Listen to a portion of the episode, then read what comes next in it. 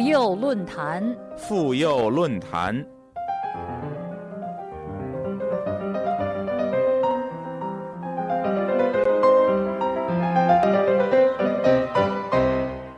听众朋友，又到了妇幼论坛专题节目的时间了，我是主持人韩青，欢迎您收听我们的节目。几个月前，为抗击肆虐武汉的病毒，海内外捐款如潮水般涌来。执政的共产党将这些捐款转给了一个他信任的组织——中国红十字会。它有着人们熟悉的红白标志，看起来就如同任何一个红十字会组织一样，在世界各地以政治中立和独立的姿态奔赴灾难现场，部署医疗人员，筹集资金。但这其中有一个很大的差别：中国红十字会是由中共建立、资助和掌管的。美国《纽约时报》日前发表文章指出，在武汉，该慈善机构的官员很快就在官僚主义、相冲突的指令和混乱之下失去行动力。在武汉疫情最严重的时候，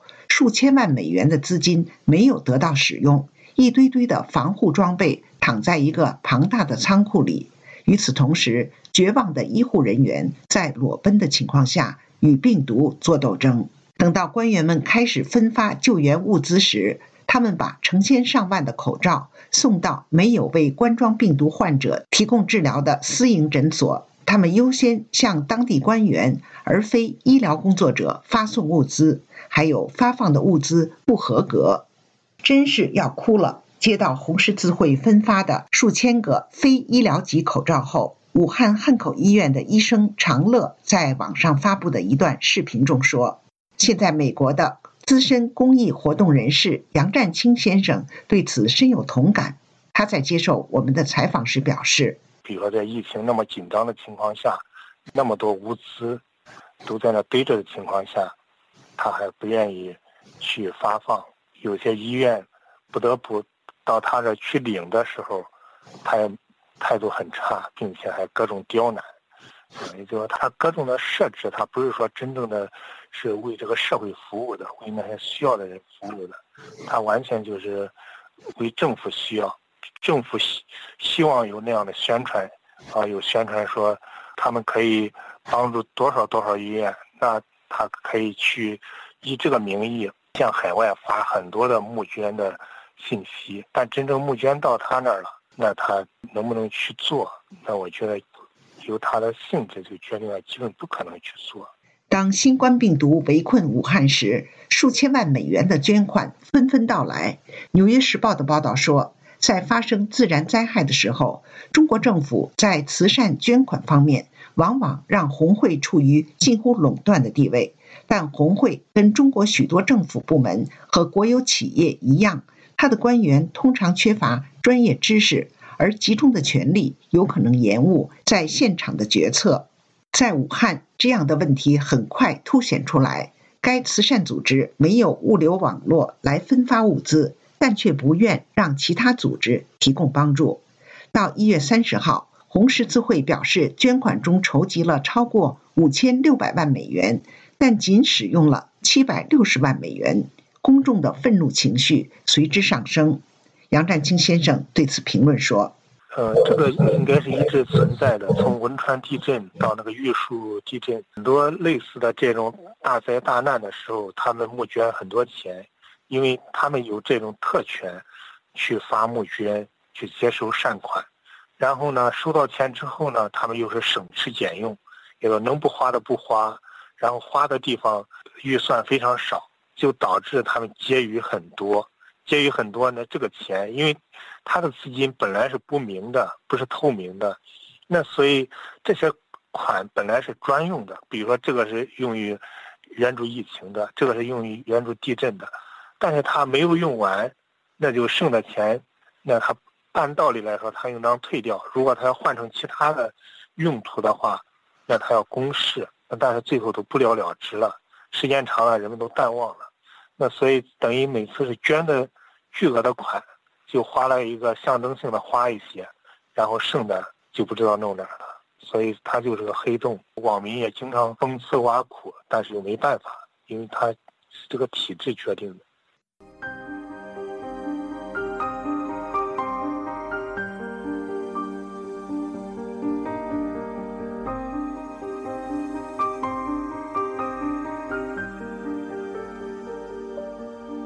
听众朋友您正在收听的是妇幼论坛专题节目。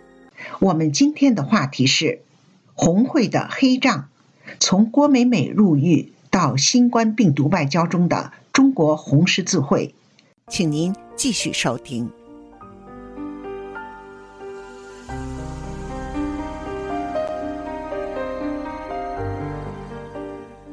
对武汉危机的管理不善，重新唤起了人们十多年来对红十字会的批评。《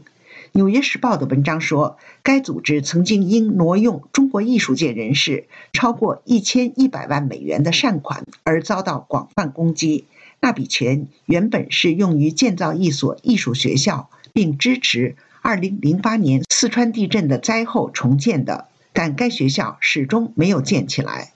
在公众强烈抗议之后，红十字会道歉，但坚称这只是沟通不畅导致的问题，而不是挪用善款。公众对红十字会的愤怒在2011年沸腾。当时，一名自称为该组织工作的女子在网上发布了与跑车的合影以及豪华手袋的照片。许多人猜测，这个名叫郭美美的人的奢侈生活方式是靠红会善款维持的。郭美美虽然说她与该组织没有任何联系，但是事件暴露了一些与红十字会有联系的神秘组织。这些组织一直在从事盈利性项目。红十字会后来表示将解散这些附属组织。郭美美也被判刑五年。事件过后，捐款骤降了约百分之六十。被丑闻影响的红十字会经常被叫做黑十字会。新上任的党组书记受命称要对该组织进行整顿。在美国的人权组织中国妇权负责人张晶女士在接受我们的采访时说：“郭美美事件过去了近十年，红会依然是黑箱操作。这这一次的这个新冠病毒，这个武汉病毒吧，这个出来以后呢，哈，说老实话，红十字会。”的那些街摊出来说压什么口罩啊，什么医疗物资啊不发放啊，什么东西，红十字会出成那么多，那全世界各地那个时候购买的，不管是官方的、老百姓的、商家的啊，那些商人啊购买的，全世界收购的，他放哪里呢？当然也要放红十字会呀。可是这些口罩是战略物资啊，红十字会怎么讲啊？那不是我们那个，这个属于战略物资，是不能动的，放在那里，然后被发现了，那就呃炒了一会儿，炒了热了就算了。那习近平出来说两句。所以张晶女士说，中国红十字会已经不是向国际上真正救死扶伤的红十字会，而成了中国大外宣的一部分。所以在这种情况下呢，呃，党要说的话，呃，不好意思说的，党要做的事情。不好意思做的，就叫红十字会去做了。所以那红十字会呢，实际上在很大的程度上，特别是在国际上，它等于是做了啊中共的啊一个也起到中共呃宣传的一个作用，这个助手。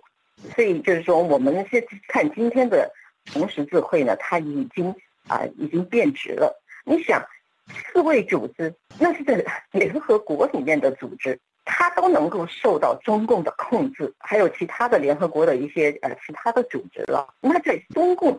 自己的啊眼皮底下的这个红十字会，它难道控制它不利用它吗？所以，中国的红十字会已经不是一个单纯的慈善团体或者医疗团体，也不是救死扶伤的非政府组织。张晶女士说：“它就是在中共的控制下面的。”我说难听点，就是一个爪牙了。所以呢，他四处出击啊，然后呢，中共的党媒啊，又高调的报道。所以我觉得，我们要重新解读这个红十字会，他做的事情基本上就是党要做的事情。它的作用哈，它跟那个党的媒体吧，包括像凤凰卫视这样子，呃，他们的作用差不多的。也就是说，当中国的呃外交上面受到挫折的时候。代替他的啊一些外交机构啊什么的哈，包括一些媒体啊什么的，受到高度质疑的时候，那么中国红十字会能够得到高度的重视，因为它能够取代以前的那那些机构。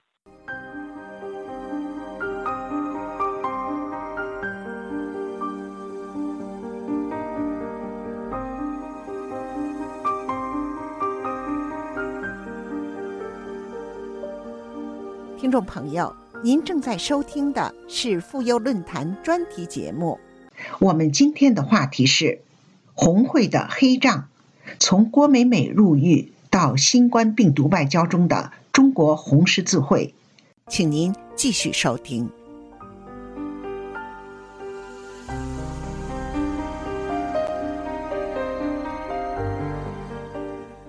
纽约时报》的报道说，对中共来说，在中国拥有九万个分会的红十字会是应对中国一些最严峻公共卫生挑战的可靠工具。中共可以在不放松社会控制、不让公民社会抬头的同时，获得慈善事业的好处。红十字会是中国最富的慈善机构之一，它帮助共产党控制突发事件中的公众捐赠。让北京来决定如何使用这笔钱，并确保国家因做好事而获得赞誉。与此同时，该组织的主导地位限制了可能挑战共产党的独立非营利组织的发展。杨占清先生说：“中国的红十字会不仅为政府涂脂抹粉，同时还危害社会，打压其他真正的 NGO 组织。因为有它的存在，很多公益机构没办法去做。”很多的，包括募捐，只能他发募捐，其他的任何机构都不能发，即使发，也要也要通过他同意跟他合作才可以。所以，他其实就是在危害这个社会。更重要的，他就是中国政府的一个遮羞布，通过他来掩盖很多的，比如说打压 NGO 啊，来去说哦，这都是民间，嗯，比如说他去对外援助。也是以民间的名义，但其实和民间没有什么关系，完全是政府操纵的这种援助。而在这次武汉疫情中，如果一个 NGO 组织或者一家医院发布募捐信息，政府都不允许，都要通过红十字会。杨占清先生说：“通过他，其实他也可以从他利益来说雁过拔毛嘛。所有东西和他合作的公益机构，他要有提成的。”然后这是公开的，是有提成。那私自的像这些物资最后被倒卖，那他的获利更大。对，其实所有的募捐，它应该是，呃，百分之十还多少？但具体数字我不知道。这个是公开的，它名义上是说是管理费，也就这个管理费是强迫的，必须跟他合作，并且必须掏这个管理费。因为你要是通过他募捐，通过他来去做，但是你也就是说。第一个前提就必须通过他，呃，第二个前提就是通过他，他要收取费用，嗯，所以就导致，那就是不得不被他剥一层皮。在杨占清先生看来，中国的红十字会就是打着公益机构的名义，行使着政府的职责，危害公共利益的个人贪腐机构，于公于私都不是一个正常的机构和组织。《纽约时报》的报道援引研究中国红十字会的研究员卡洛琳·李维斯的话说：“对于毛泽东时代的中国，它就是一台巨大的宣传机器。”格拉斯哥大学中国政治专家霍利斯内普说：“它有一个内置的中共决策者系统，因此虽然可能与政府有一个稍微清晰的界限，但仍然越来越多的由党领导。”杨占清先生对此表示：“中国红十字会根本就不是一个真正的民间组织。但是现在中国政府他把真正的民间组织都打压完了，剩这些，其实这些都是钢狗，就是官方的 NGO。其实他们和政府的工作人员待遇是一样的，也是有编制的，并且呃也是有财政拨款的。所以他们只是政府拿来去。”装点门面，或者说是欺骗这种国际社会的一个方式，就是对外宣称，你看我们中国也有 NGO，也有公益机构，我们不仅没有打压，并且他们还活得很好。我觉得这可能是它存在的一个方面。更重要的是，它是由政府控制的，所以他会听命政府，他做的很多事情都是政府授权他，并且甚至指示他。去做的，所以它基本上可以就可以说是政府的一个部门，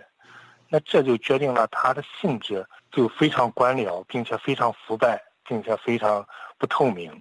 美国纽约城市大学政治学教授夏明在接受我们的采访时指出，国际红十字会是个全球的公益机构，有全球规范和网络。但是，中国的红十字会并不隶属于全球国际红十字会。这里边就像天主教一样的，中国的天主教会是三自爱的，它不属于是梵蒂冈里面直接的领导的。同样的，中国的红十字会了。那么它也不是就直接呢由国际红十字协会了，那么直接领导，那么它明确的是党下面的一个机构，是党建立的一个外围组织。那么所以在这种情况下，你可以看到，在中国呢，呃，它的这些非政府机构，呃，在我们的西方这边的那个学术研究里边呢，叫做叫 GONGO，就 G O N G O，因为 GONGO 呢是跟那个 N G O 呢是相对的，因为 N G O 我们就是说的是非政府组织。但是 GONGO 呢，就是 government，就是那个嗯 guided，就是这样，所以就是那个它是一个政府了，就是那个 organize 或者 guided，就说所以叫 GONGO，就第一个 G O 就是这样，那么就是 government 就是 organize 是政府呃组织的这种非政府组织，所以你可以看到了这里边呢就非常具有嘲讽。因此，中国红十字会既没有独立性，也没有透明性，同时也不受国际规则的约束和国际媒体的监督。夏明教授接着说：“那么这里边呢，有一点呢，呃，你可以看到，呃，因为我们如果看中国的红十字会了里边的，呃，这些呃官员的渗透，党的这些领导的这些安插他们的家属。”然后在这里边呢，成为他们自己的不仅是政治呃服务的工具，而且成为他们那个嗯呃中饱私囊的这么一个手段和工具。当然，郭美美的话呢，这个事件呢，你看她呃悬浮了，暴露出这里边的中国红呃十字会了它的这个内部的问题和贪腐，那么使得那个红十字会呢那个牌子啊基本上都砸烂了。那么另外你可以看到四川呢，呃原来省委副书记那个李春城呢。那么他的妻子也是那个成都红十字会的领导人呢，呃，所以呢，你可以看到他们的这些都都是呃嗯夫妻了，那个其实都在呃嗯做政治的这种操控了，那么为自己的那个权利和势力服务。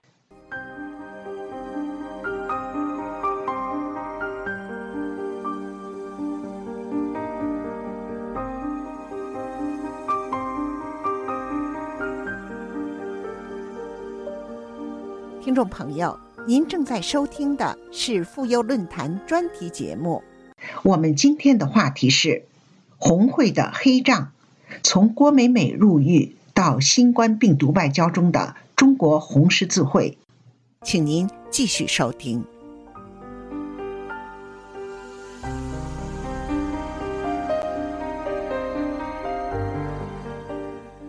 所以，夏明教授说，中共面临的一个大的困境就是谎言说多了，没有人再相信中共的话。在这种情况下，中共失去了其可信度和权威性，无法获得人们信任。但是，恰好这些非政府组织呢，其实在一个社会那个发挥的积极功用了，就是帮助政府了能够建立公信度，在政府跟人民之间呢。那么形成一个第三方，那么第三方呢有公正有透明，能够让政府的政策呢能够得到执行，同时呢又把它给那个就是软化，那么把它给就是变得更良善。同样的，那么他又把老百姓呢给就是比较好的这个组织起来。呃，或者你整合起来，同时呢，能够跟政府了能够进行某种那个配合，那么这就是你看，在二零零八年呢，中国的这个公民社会的一个觉醒了。你看，中民中国公民社会了，那么参与二零零八年那个四川救灾，那么也参与了就说中国的那个呃二零零八年北京奥林匹克的这方面的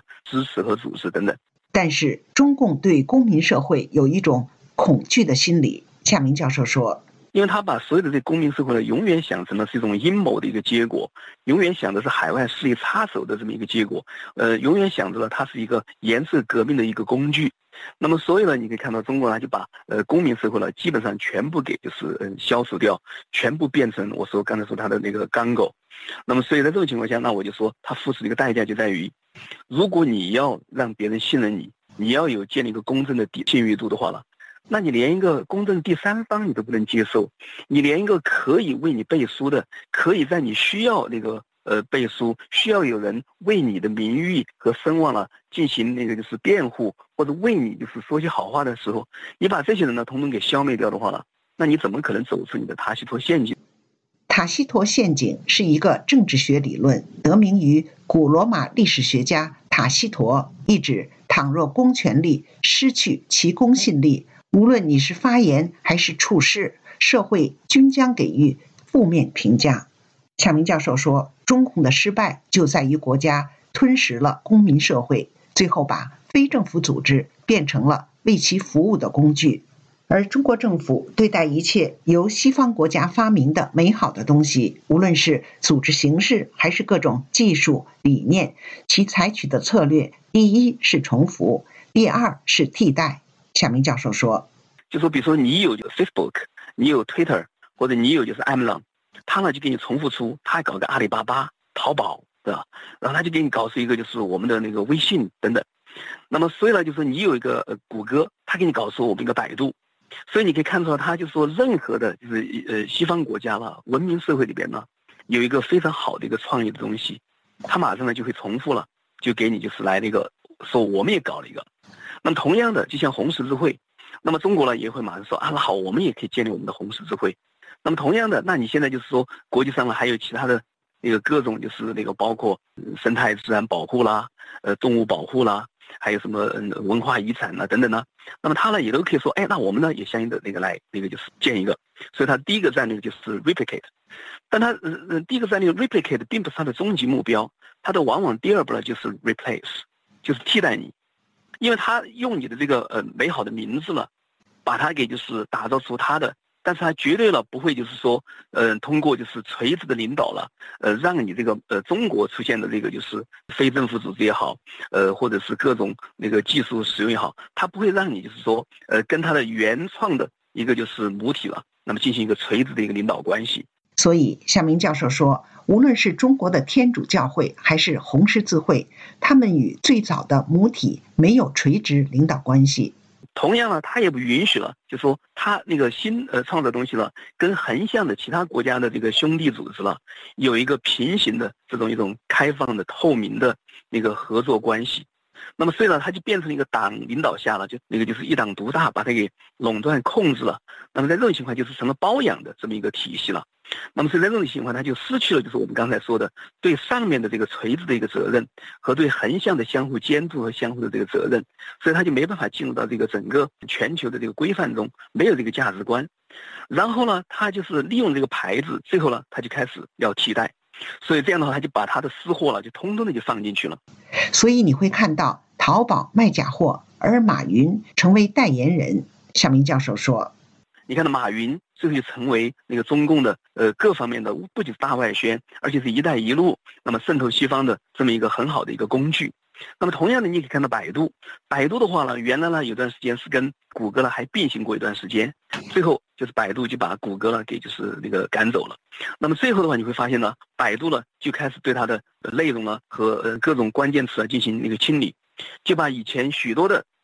他不得不接受的东西，是全部把它清清理掉了，包括我们这些个人、我们的作品或者就是重大的事件，呃，那么他全部把它给那个清理掉。然后现在的话呢，他就把它给变成一个完全为党呢进行就是那个宣传服务的一个这么一个地下工作者。所以你就可以看到腾讯啦、百度啦、微信啦，那么全部成了中共的这个建立它的这么一个全方位监控的这么一个大数据的这个就是一个网络控制的这么一个就是主要的一个呃呃推手。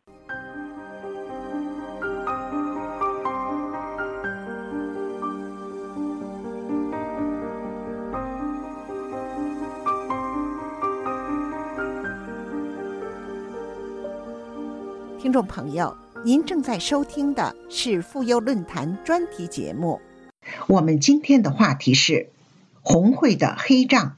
从郭美美入狱到新冠病毒外交中的中国红十字会，请您继续收听。